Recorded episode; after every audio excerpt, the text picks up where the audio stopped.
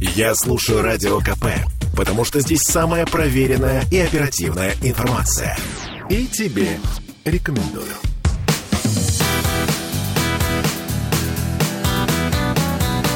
Легенды и мифы Ленинградского рок-клуба студии радио «Комсомольская правда» в Санкт-Петербурге в программе «Легенды и мифы Ленинградского рок-клуба». У микрофона Александр Семенов. Здравствуйте, рокеры! И сегодня у нас в гостях вот уже второй раз удивительный человек с фантастическими историями.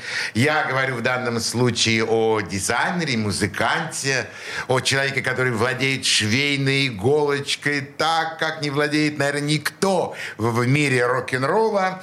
Первый продюсер продюсер группы ДДТ. Все это я говорю об Урале Хазиеве, но в музыкальной тусовке он больше известен как Джимми. Поэтому, Урал, я буду сегодня к тебе обращаться, как и в прошлую субботу, как Джимми. Джимми, добрый вечер. Добрый вечер. Я очень рад тебя снова видеть у нас в студии. И мы с тобой снова переносимся в все 80-е годы, когда ты переехал в Петербург из города Уфы э, и продолжал свое музыкальное сотрудничество с теми потрясающими группами из Уфы. Это Урфин Джуз, это, конечно, Вячеслав Бутусов, это, конечно, ДДТ. Свердловск. Да, Свердловск, Свердловск, да, совершенно верно. Спасибо. Вспоминаем их с удовольствием. И первый вопрос, который я хочу тебе задать. А ты вообще как-то хотел быть членом Ленинградского рок-клуба? Так я им сразу стал?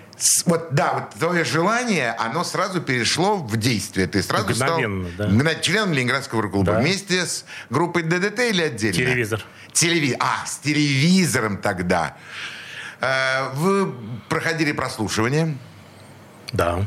Вас э, строго э, за вами смотрели, и вы все сдали и стали членами Ленинградского рок-клуба. Ну, не без проблем, ну да. Конечно. А какие проблемы могли возникнуть? Ну, Музыка странная, электронная, да. Музыка странные, тексты такие, в общем, очень э, шерстистые, я бы сказал. Я думаю, что Нина Санна Барановская, если тебе знакома эта фамилия, Конечно. я думаю, там строго следила за Мишиными текстами, правила, что могла, поправляла, что могла. Но главное, что группа «Телевизор» все равно принимала участие во всех наших командах. А ты шил что-нибудь для Миши? Ну, когда был приглашен на роль администратора, да, конечно, я им сделал костюмы, и мы сразу поехали в Европу. О-о-о. Да ладно. Я сделал задник, я сделал на заднике силуэты, они подсвечивались. Э, и, и, играла э, интер, интерлюдия, они из-за этих подсвеченных своих силуэтов выходили на фоне лампы и начинали играть. Голландия была порвана, Бельгия тоже, поверь мне. Да, конечно. Вообще там никто не ожидал, что у нас пытаются какую-то рок-музыку играть. Там уровень-то запредельный свой. Да, конечно. И вы приехали такие модные, красивые. Слушай, это очень приятно, когда, когда вот вспоминаешь такие вещи, которые ты действительно делал творческие и такие необычные. Принимали, конечно же, хорошо вас. Слушай, ну, перестройка. Ну, Перестройка. гер, просто Вы герои. как героев, как космонавтов нас встречали.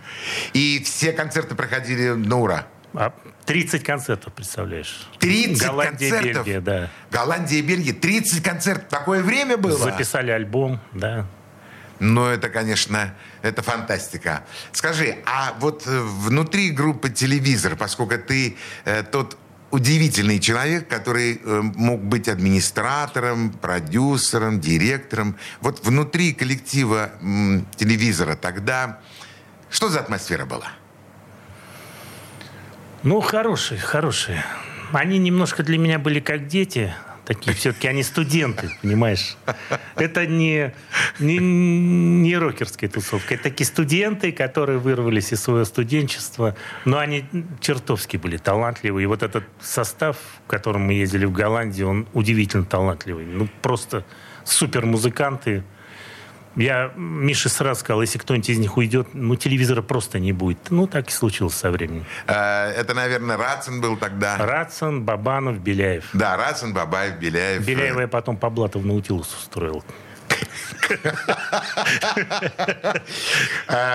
Редкое слово, уважаемые радиослушатели, которое проскак... вообще ни разу не проскакивало в эфирах э, «Легенды и мифы» Ленинградского рок-клуба. Оказывается, у нас тоже существовал какой-то блат. Ну, это миф, ну, Джимми, ну, такого не может быть. Как, как ну, ты это сделал? Э, тонкими намеками, плавными подводами, да.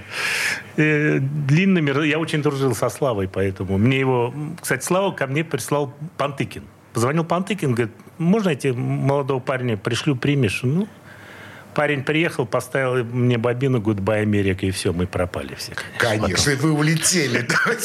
Вот это так все было, да? То есть приехал, поставил... И мы со Славой несколько лет просто не расставались, да.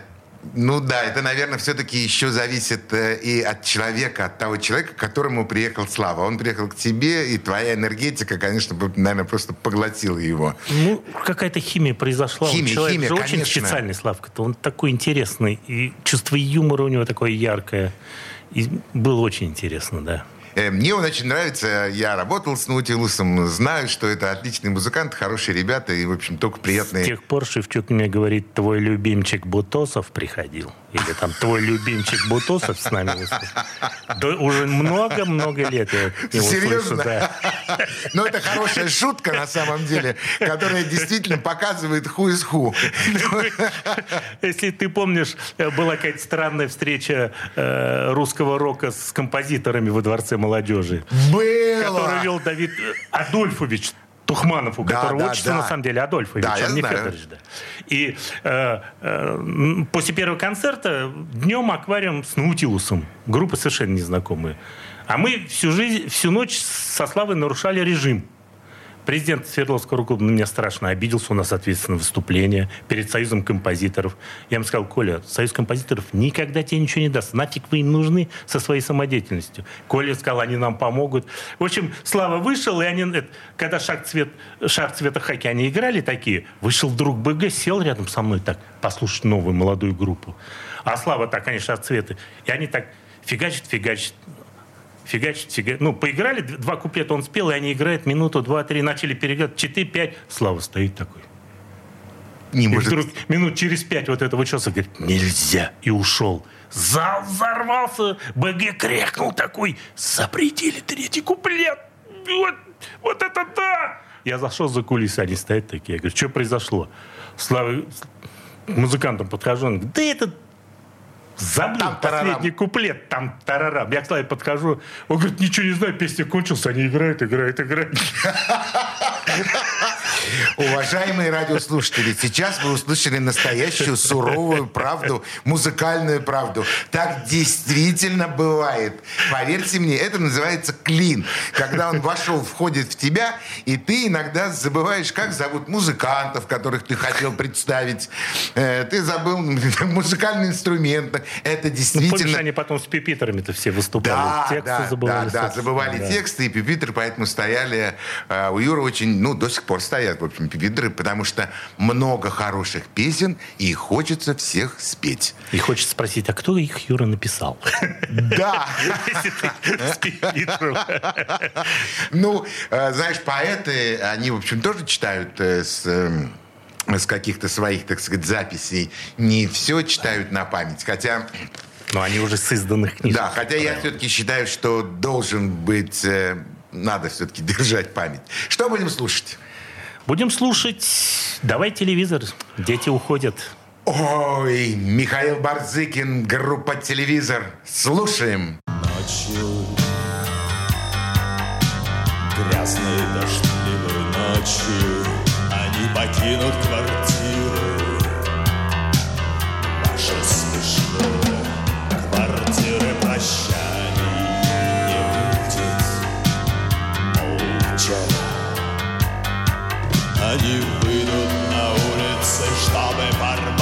навсегда.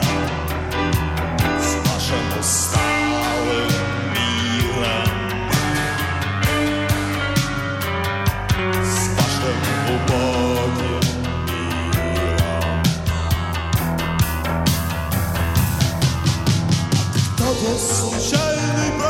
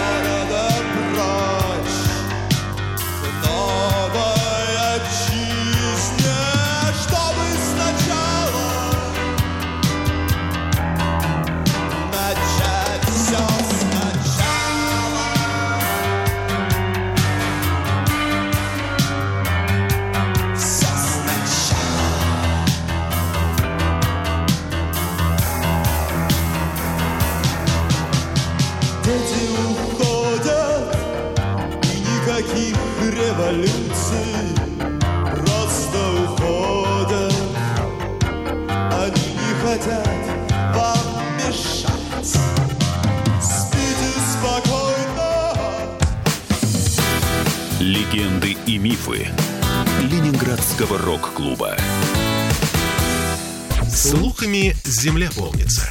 А на радио КП только проверенная информация. Я слушаю «Комсомольскую правду» и тебе рекомендую.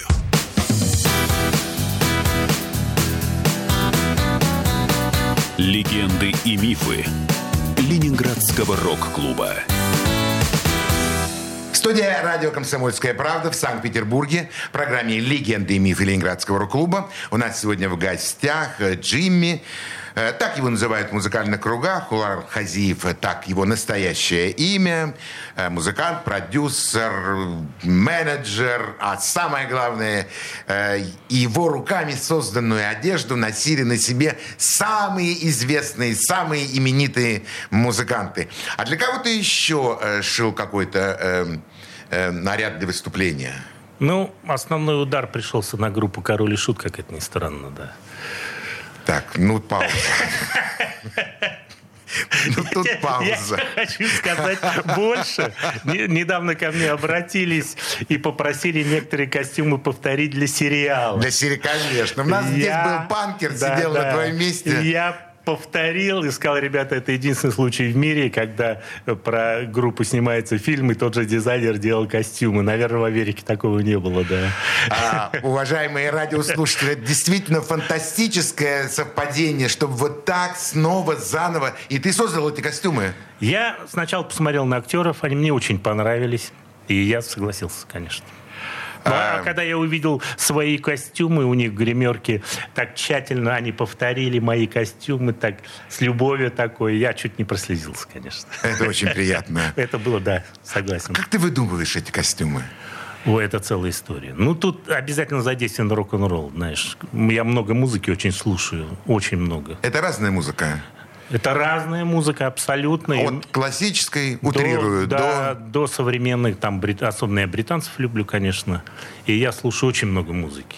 И у меня ну, мастерскую отличная аппаратура дома, на даче, я постоянно слушаю. И все время ищу, все знают, что я ищу новинки, все мне привозят интересные молодые группы, и я всегда в курсе, что происходит. Ты меломан. Меломан, да? Ты Это про меня Костя настоящий? написал же, да? Когда меня увидел, он говорит, о, меломан. И написал песню «Я меломан», помнишь? Кинчев. Ну, это-то миф. Это миф. Ну, единственный. Ну, Наконец-таки, единственный, да. Э, Уважаемые радиослушатели, это первый человек за 4 года программы э, «Легенды и мифы Ленинградского рок-клуба», который сказал, да, это миф. Первый раз. Ну, потому что у нас уникальный человек. Я еще раз хочу напомнить. Урал Хазеев, Джимми, как его именуют в музыкальной тусовке. Э, Ты ведь получаешь за это деньги. Ну, За свою работу. иногда, да. Ну, потому что я все-таки считаю, что любое творчество, оно должно быть оплачено. Я тоже.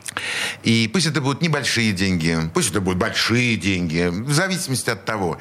Но при, все равно при нашем желании, при, нашем, при наших возможностях, э, при просьбах, которые нам оказывают, мы все равно должны получать э, то вознаграждение, на которое, на которое ты достоин. Ну, понимаешь, создание костюма – это же долгая работа. Это надо объездить 20 магазинов, где-то там кнопочку купить, где-то пряжечку, чтобы собрать это в ансамбль, где-то... Они же приходят, думают, сейчас я поеду в магазин и сразу все куплю. А нет, я ношусь по городу, как с высунутым языком, и везде пожалел. Вот сейчас зашел, купил две молнии, вот здесь магазин обнаружил. Все по чуть-чуть, чтобы мне создать ансамбль, который мне вот ком- комплект костюма. Я ношусь по городу, чтобы все это воедино. Если у меня одна кнопка выпадает из концепции, то все, это не костюм для меня. Поэтому это тяжелая работа, в принципе. А, Джимми, ты видишь сразу костюм на музыканте? Вот ты представляешь карман, Нет, который нет, там нет, длину брюк, там, я не знаю. Иногда сразу, иногда э, положишь там кусок кожи, смотришь и возникает. Иногда купишь молнию красивую, и от нее начнешь. Все это, ну, такой процесс сложный очень. Это творческий процесс. э, А ты смотришь при этом на, на музыканта, на того- Обязательно. обязательно. То Обязательно. есть от его образа, от его имиджа э, ты тоже как-то исходишь. Конечно. Раньше, раньше я дел- вот байкерам делал обши- а, ошибку, не смотрел на их мотоцикл. Теперь я сначала смотрю на мотоцикл, а когда вижу, что он стоит... Черт не знает, сколько денег. Харли Дэвидсон какой-нибудь. Шутка, это шутка. Это миф. Назовем, Это это, миф, назовем да. это мифом. А из всех вот музыкантов, с которыми ты э, работал, э, самые такие вот, э, э, самые приятные в общении, кому ты шил, кому ты шил, и э, наоборот музыканты, которые, в общем, ну так не очень положительно так относились, скажем, к тем костюмам. Нет, они относятся все положительно, тоже иначе они думаю, ко что мне не да. приходят. Но, допустим, Лешка Горшинев пришел, и они с женой, мы обсуждали 4 часа э, ширину джин- кожаных штанов внизу, сантиметр убрать или нет. Четыре часа обсуждали. Вот ты представь, сантиметр снизу. Вообще не представляю даже. И я через 4 часа сказал Леше, я говорю, Леша, наверное, кукриниксы из-за из-за этих штанов распадутся из-за этого сантиметра. Если ты выйдешь на сантиметр шире, группа вся уйдет просто. Да, серьезный разговор у вас там. и старший брат, да, с которым одно удовольствие было работать. Ну, просто... Неужели, неужели вот Миха так все понимал легко и просто... Слушай, удивительно, в работе он был... Ну, э, были очень смешные моменты. Там второй плач, когда ему сделали, он мне звонит, говорит, слушай, давай пан-группами распишем. Я говорю, я на себя ответственность не беру, давай список мне пан-групп. Правильно. А там на плаще 40 групп умещается.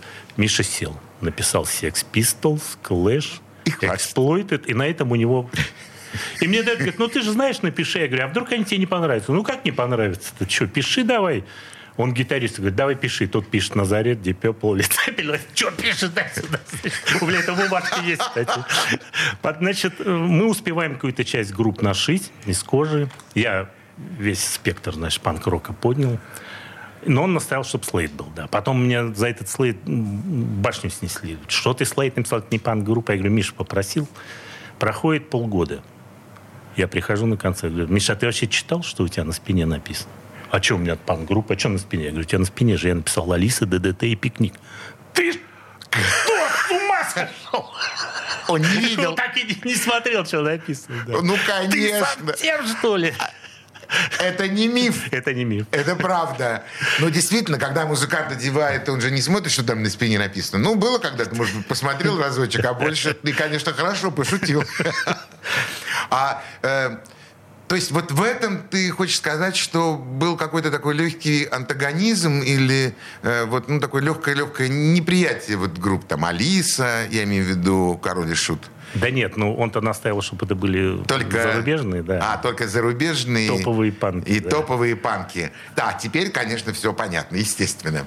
Скажи мне, что бы ты сейчас хотел предложить послушать нашим радиослушателям после таких фантастических историй? Ну, Ю, давай... А, мы с тобой забыли об одном важном персонаже, да. Ну ладно, давай аквариум, игра наверняка. Слушаем! Мы до сих пор поем, хотя я не уверен, хочу ли я что-то сказать. Мы до сих пор поем, хотя я не уверен, хочу ли я что-то сказать. Но из моря информации, в котором мы тонем, единственный выход — саморазрушение. Мы до сих пор поем, но нам уже недолго ждать.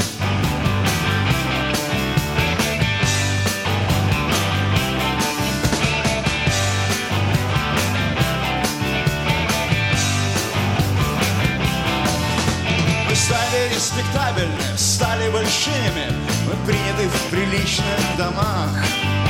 Я больше не пишу сомнительных песен, чтобы вызвать смятение в умах.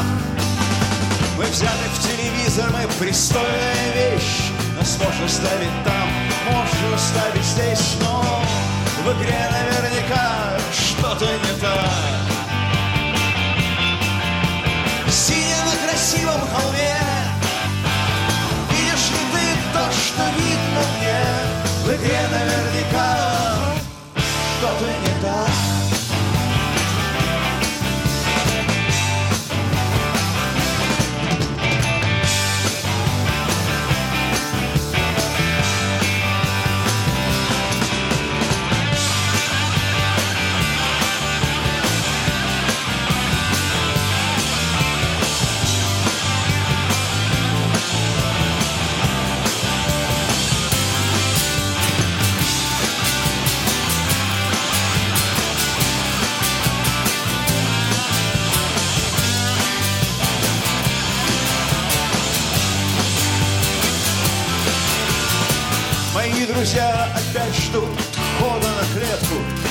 ждет мат.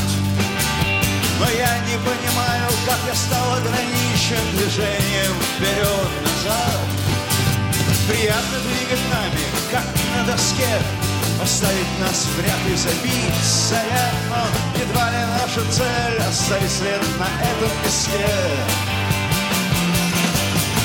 И сидя на красивом холме, Видишь ли ты то, что видно мне, где наверняка что-то не так? Сидя на красивом холме,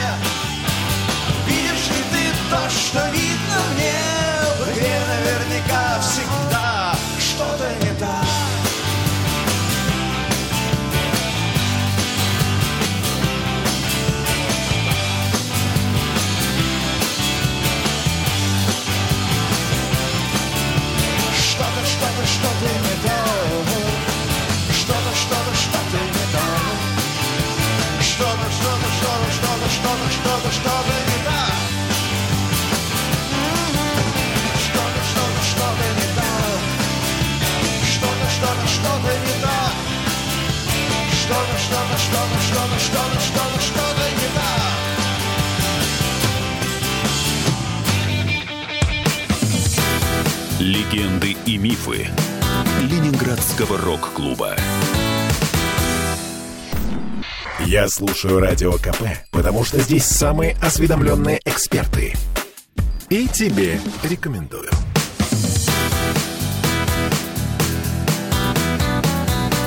Легенды и мифы Ленинградского рок-клуба. В студии радио «Комсомольская правда» в Санкт-Петербурге в программе «Легенды и мифы Ленинградского рок-клуба». У микрофона Александр Семенов, а у нас сегодня в гостях дизайнер, э, продюсер, мастер швейной иглы Урал Хазиев или Джимми, как именуют его в музыкальной тусовке. Джимми, продолжим наши с тобой музыкально... Музыкально, музыкально шивные истории, ска- ска- скажем так. А с кем было лучше всего работать? С Цоем, потому что он звонил, что-то просил, мы ни разу ничего не сделали. Я ему говорил, ты же нормально нарисуй эскиз. Он говорит, все нарисую. Потом звонил, ну ты что-нибудь... Я говорю, ты же должен был эскиз. И так, да, так ничего и не срослось. А, на твоем месте пару лет назад сидел Вилли Усов. Вилли Усов очень хотел сделать э, большую портретную серию э, Виктора Цоя. Они договаривались раз 10. Ничего не получилось. Это аналогичная история, когда ты договаривался с Виктором, с Витей о том, чтобы что-то было, и ничего не... И остались у нас только Жабо. Нет. Ну, я ему какие-то... Да, нет, когда он уже так это заматерел, я ему черную рубашку давал, он, не знаю, использовал ее, нет. А Вилли Усов снимал вот этот день рождения Майка, я ни одной, ни одной фотографии до сих пор не видел. Вот которая у Кондрашкина была, помнишь, мы ее вспоминали? Да, мы вспоминали Он ее. все снимал, и ни одного фото я не видел до сих пор. Прошло 40 лет, наверное, уже сколько. Да, 40, если не больше. Но вот ты знаешь, я был в Вилле и знаю, что у него есть огромные ящики, в которых хранится все, что он снимал. Поэтому, если его попросить, уговорить, я думаю, что эти фотографии, я, пожалуй, наверное, это и сделаю. Попробую. Ведь там такая хорошая большая компания у вас Да, собралась. теплее не было, ты что? Это Конечно. ты перечислял там просто имена. И вы сидели просто нормально. Фанштейн, Дюша Романов, что, Майк. Замечательная компания была. Ольга Першина. Оленька Першина, да. да. Да, ну это, конечно, имена, которые, которые для людей, которые любят э, русскую музыку, любят э, питерский рок-н-ролл, конечно, это просто волшебные имена, которые зв- звучат, э, не просто музыкой, музыкой какой-то звучат. А твое собственное творчество? Ну, у меня настолько сейчас съедает все, все время это съедает. То я занимался делами групп, потом я понял, что это неблагодарное занятие заниматься делами Об этом чуть-чуть да. подробнее. И я решил, что ладно, я буду лучше делать костюмы и абстрагируюсь от концертной деятельности, потому что много сил она съедала, времени, здоровья. И, а кто крайний? Ну, директор. да, Конечно, администратор. директор, да. Музыка... Не выгонишь же гитариста, его потом нового искать. Это еще вот и лучше искать, чем который был. Нет, А директора можно менять, да. Но ты знаешь, с другой стороны, я вспоминаю те времена, 80-е годы, когда э, там, ты занимаешься организацией гастролей, каких-то концертов, ты подходишь к группе и говоришь, ну вот вы не могли бы выступить, э, кто у вас директор, с кем можно договориться. На это мне всегда отвечает директор, вот этот вот, которого кормить надо, халявщика вот этого, который ничего не делает, нет у нас никакого директора. Это было крайне сложно. Потом все-таки правда победила. И стали директора, стали заниматься организацией гастролей, там, поездок, записей всяких. Ну, я Гену Зайцеву порекомендовал директором ДДТ, и он буквально через 2-3 договора заключил и получил прозвище «хиппи-бюрократ». Хиппи-бюрократ. Мы говорим о Геннадии Зайцеве, первом, э, первом президенте Ленинградского рок-клуба. Не путайте, пожалуйста, с Николаем Михайловым. Николай Михайлов официально считается вторым, но зато постоянным. Постоянно, на все да. времена, на всю жизнь, что называется. Коля, большой привет. А, конечно, Геннадий Зайцев, он был первый, потому что до, до рок-клуба еще была э, поп-федерация, которую тоже возглавлял Геннадий Зайцев с братом, с Володей. Э, и те книжки, которые он сейчас выпустил, это просто великолепие, это воспоминания совершенно шикарные о тех годах и о 80- о 80-х, и чуть-чуть до них. И как справился Геннадий Зайцев с обязанностями директора ДДТ? Ну, договора, я читал эти договоры его, конечно, они были в каждое несоответствие. Ну, автобус класса люкс в скобках типа Икарус. Не предоставление автобуса э, ху- ну, более мелкого, значит, масштаба, неустойка в размере 100% концертного гонорара. И вот весь, весь договор так был. Гостиница 15 полулюксов. Ну, хиппи-бюрократ. Гелка молодец. Это Ну, миф! это правда. И Гена, я за что Гене благодарен. Он первый, знаешь, музыканты копейки получали с концертов. Он первый поднял вопрос, заплатите хотя бы рубль с места. И потом мне все звонили. Мы позвонили Гене, он просит 500 рублей, а у нас зал 500 мест. Я говорю, 500 рублей, по рублю отдайте, вы за 3 рубля билет продаете. Ну, сейчас мы коммерческую тайну откроем. Я говорю, отдайте по рублю музыкантам. Вы же наживаетесь бешеные деньги. И вот с Генки началось, когда музыкантам стали... Мы с телевизором ездили что-то за 60 рублей, за 70 в Москву. По тем временам. По тем временам. А, Ты поднял на самом деле такой вопрос очень серьезный и очень правильный. И то, что рубль с места, это действительно было придумано. Это Гена, Да, Гена, это Гена, я знаю, да. Именно он это придумал, с его легкой руки, что называется, это пошло. И потом это действительно осталось, но потом пришли стадионы. И нам уже было не посчитать эти места, и уже по рублю, к сожалению, не получалось. Я помню, мешали мешками получали, когда инфляция началась. И мы были в Крыму и снимали в Гурзуфе домик. С кем? Э, ну, С какой группой? была просто рок, э, Фирсов, ну вся вот наша тусовка, А. но рок-группы не было.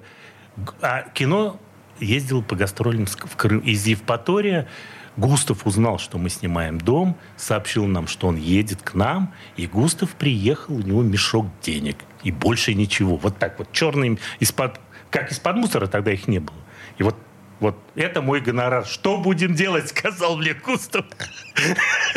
Это вот такого размера? Да больше ты что? Вот такого? Мы когда пошли, я, я там в Грузове хорошо всех знал, а там э, времена Горбачева два раза в неделю продавали Алкоголь. вино с двух до семи. Ты знаешь, что в магазинах творилось? Да. Я поднял всю- Около магазина Я поднял всю местную мафию и говорю, ребят, вот надо парень. А кино тогда вышел э, вот эта группа крови, и она играла из всех утюгов. Ну, заходишь в кафе с Густавом. Везде. Он просто, вы- он уже слышать не мог, он вылетал сразу. Из кафе, из магазина, она везде играла. И я говорю, ребята, надо вот товарищу из группы кино, ты, ты за базар отвечаешь? Он то- я говорю, да, барабанщик, достать какие-нибудь напитки. Приходите на рынок после закрытия. Там будет стоять бежевая шестерка. Человек по кличке Полковник вас обеспечит. Мы с Густом приходим. Стоит такой бывший военный явно. Так. А у нас видос-то еще тот, понимаешь, да? Один хиппи, другой... Э, Я- Высокий, у красивый. него, у него были вот такие кудри у Густава, и он попросил меня, он вот так задрал, мы завязали веревкой, и вот так все сбрили. Ну, раз восемь нас пытались местные убить, но когда я отвечал за базар, что он из кино, то нам проставлялись, так сказать. Да, и не- тут мы подходим к этому полковнику. Я говорю, что есть? Он говорит, сегодня только одно, открывает только шкалики. Я говорю, ну давай шкалики. Он так открывает, у него полный багажник, значит, вот таких шкаликов. Шкаликов. Сколько вам? Две, три? Все. Густав сказал, все. Достал этот мешок денег, надо было видеть этого полковника. Сколько тебе? Тот так что-то накинул немножко, Густав ему полмешка высыпал, мы в этот мешок... За... Нас потом по этим шкаликам месяц узнавали в Крыму везде. Это было очень смешно, да. Я представляю эту картину. Это нечто. Ну, почему не было фотоаппаратов? Ты представь, что мы еще... э, Густав же любил потанцевать. Мы Да. ходили на всякие танцы. И везде пытались его, конечно, прибить сразу местные хулиганы. С его И танцами. каждый раз... Он же ставил такое диско такое Да. воздушное. И каждый раз я там бронезащиты сел, говорю, этого не трогайте из кино. Отвечаешь? Я говорю, «С кем?» Отвечаю. И мне, мне понравился в ДК «Строитель» э, в Гурзуфе. Местные пришли такие. А туда никто не ходил, потому что местных боялись страшно. А Густав там выплясывает. Так, сейчас получится. Это кто это такой? Я говорю, это из кино, не трогать. Из кино. Точно из кино. Это вот эта группа крови, да. Так, ребята, пусть танцуют. Сколько хочет. Что будем слушать сейчас с нашими зрителями, слушателями?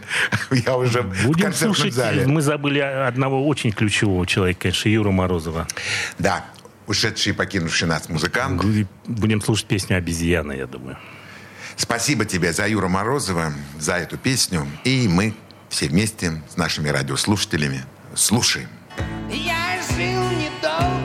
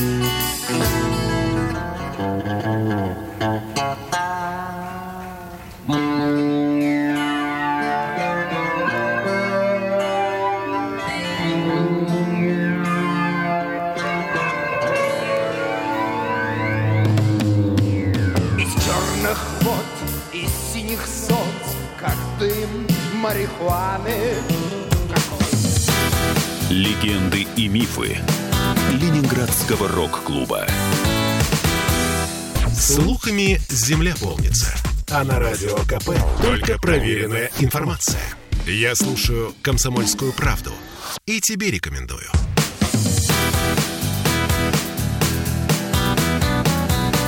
Легенды и мифы Ленинградского рок-клуба.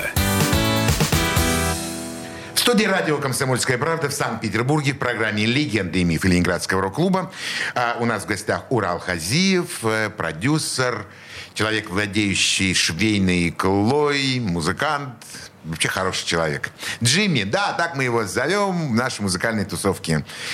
Джимми, чем живешь сегодня? Ты удивительный человек. Твое твоя энергетика, твоя харизма, она, конечно, убирает, я думаю, всех тех именитых музыкантов, имена которых звучали в эфире. Но чем живешь сейчас? Ну, чем? Семья? Семья что? Внучки, Работа. внучки, да, конечно. Очень много работы, очень много молодежи, байкеры, мотоклубов немерено. Всякие, вот мне очень нравится ФПГ, сейчас из Нижнего приезжает, я им что-то там делаю. А ты их называешь э, так, я их называю FPG. Ну, FPG, я, я потом тебе расшифрую не в эфире, да, как я их расшифровал, они долго ржали, да. Я не слышал этого. Рас- Расшифруешь после эфира. Они-то не колятся, как у них расшифровывается, да. Ну и вот много таких, ну, А что действительно, ты хочешь сказать, что молодые музыканты, они думают не только о музыке, не только о зарабатывании денег, не только о тысячах эфирах, они думают о той одежде, в которой они выходят на сцену? Ну, самые продвинутые, конечно. Ну, у нас же страна, знаешь, по одежде, по одежке встречают, Встречают, и по по, одежке, и по одежке провожают, да. Поэтому одежда является для тех, кто понимает, очень важной. Ну, заявление о себе, да, кто ты есть. Да, действительно, это очень важно. А это происходит не ты сам находишь, находят тебя. Меня находят. Тебя находят. Но вот молодые музыканты, если вы находитесь сейчас в эфире и слушаете, знаете, что... А ты... э, ты расположен к встрече с молодыми музыкантами? Ты, с- ты в контакт с Слушай, ними ну у, входишь? у меня же фрики одни. И я их обожаю, потому что люди приходят с такими идеями. Ты не пред- ты- я просто сажусь на пол. Даже я уже... Ты мне, даже? Мне, мне-то казалось, что я ко всему привык. Приходят такие раз замечательные фрики. И мы такое вытворяем, ты даже не представляешь. Ну, это здорово. Да, конечно, конечно. Скажи, а написать что-нибудь не хотел? Какие-нибудь воспоминания? Ведь ты удивительный, обладаешь удивительным у меня, объемом. У меня есть всякие заметки, и я, я все мечтаю. Я же думал, что я буд- буду пожилым человеком. Сяду на террасе. На дачке. На, на- да, на кресле котя, накроюсь пледиком и буду, как Крамаров, помнишь, да, джентльмены удачи, разглядывать произведение искусства через лупу и писать воспоминания. Времени нет вообще. Ну вот я мечтаю. Ну да. Как-то вы- надо остановиться, остановишься, в- остановишься, возвращаться тяжело в работу. Не остановишься, но это все пропадет, а истории... Я наблюдал такое, понимаешь, что, ну, уйдет просто все. Если... очень много веселого, очень много интересного там. Ты знаешь, как Морозом познакомился? Ну, пошел, я говорю, дайте записи. Никто мне не может, какие-то грязные записи дают. А я когда услышал блюз пустой комнаты, совершенно офигел. Да, я помню. Это песня, которой я доказал Шевчуку, что можно тяжелый рок петь по-русски. Вот это был аргумент. Я ему поставил, он сказал, да, можно. И, И я... Юра согласился? Не- нет, и- да. И я никак не мог достать записи. Кому не приду, не, то есть он ни с кем не общается, будешь послан сразу. Страшный человек. Там, аскет-одиночка. Да, тяжелый человек. Я, значит, узнал, где он работает, и весь такой распрек- весь в пацификах, в феньках с Ты имеешь в волосами. виду мелодию? Нет, я пришел в капелле, он работал. Ну, да, в капелле, студии, да, там, я да. прихожу с наглой рожей, для меня не свойственно, вызываю, говорю, слушай, я приехал из Уфы, мне нужны твои записи. Откуда? Я говорю, из Уфы. Да меня знает. Я говорю, у нас уже фан-клуб. Придется записать, сказал Юра. И с тех пор мы с ним насмерть подружились. Ну, И- просто насмерть, да. Хороший подход, между прочим. Ну, Приехал из он- Уфы, давай записи. Я говорю, все, говорю, я, я если вернусь без записи, меня просто в город не пустят, фан-клуб твой. Он так посмотрел, говорит, ну неси пленки. И вот я три дня сидел у него, писал, да. И с тех пор мы с ним общались очень много и плотно. Несмотря на его довольно сложный характер, вы нашли общий язык. Ну, Я бы не сказал, что это сложный характер. Я видел потяжелее людей, да. Более известных в наших кругах. Да, я с я такими характерами, знаешь. Да, характер, в общем, да. Ну, может быть, действительно, у, может быть, у хорошего музыканта, у классного музыканта, может, должен, должен быть плохой характер.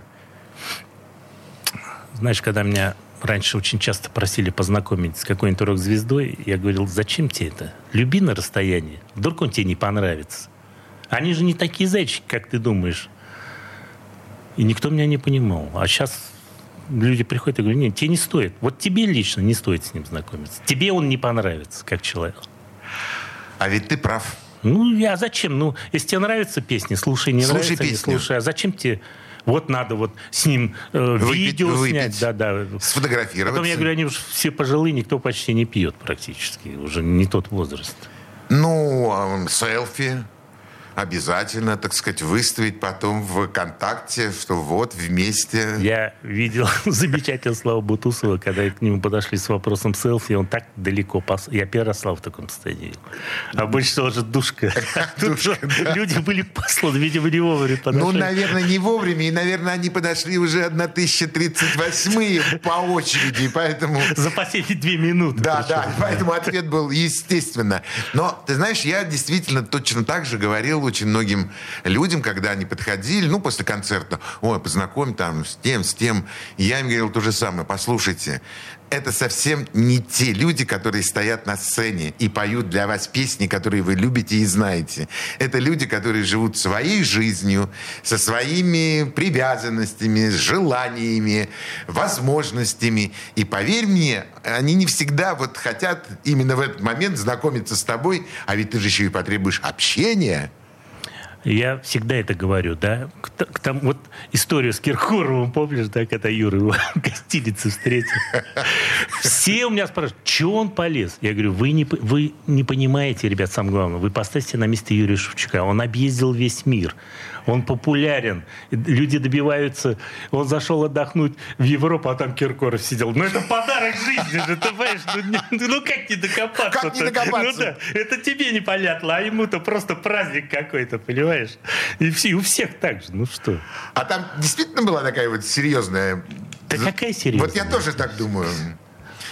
Он, Э, я у него потом спросил, зачем ты он сделал. Говорит, у меня такое ощущение, что я наступил вот на это, да. На какое, на какая- кое-что, да. на фекалии, да. И говорит, я не ожидал, что... Он, естественно, он не ожидал, что будет реакция. Откуда он знал, да, что... Ну да. Помнишь, какая ре- реакция была? Фантастическая. Тут что-нибудь серьезно человек скажет, сделает, никому не интересно. А вот такая А дрянь, Ерунда, она да, дрянь, да. она, в общем, Будоражит мозг, да. Уважаемые радиослушатели, наша передача кстати, вторая уже подходит к своему окончанию. Я был безумно доволен, очень рад был видеть э, Урала в студии. Еще с большим удовольствием я услышал те истории. Должен вам сказать, честно признаться перед вами, я половины этих историй не знал. Урал оказался гораздо, гораздо более осведомителен в тех, э, в тех именах, э, которые часто звучат э, на нашей передаче. Я и я увидел человека с потрясающей харизмой, с удивительным обаянием, с, с человеком с чувством такта и с чувством ожидания. Э, расшифровывать не буду, потому что это наша с ним маленькая тайна э, этой записи на радио «Комсомольская правда». На чем прощаемся с вами. Всего самого доброго. Берегите себя. До свидания. Пока.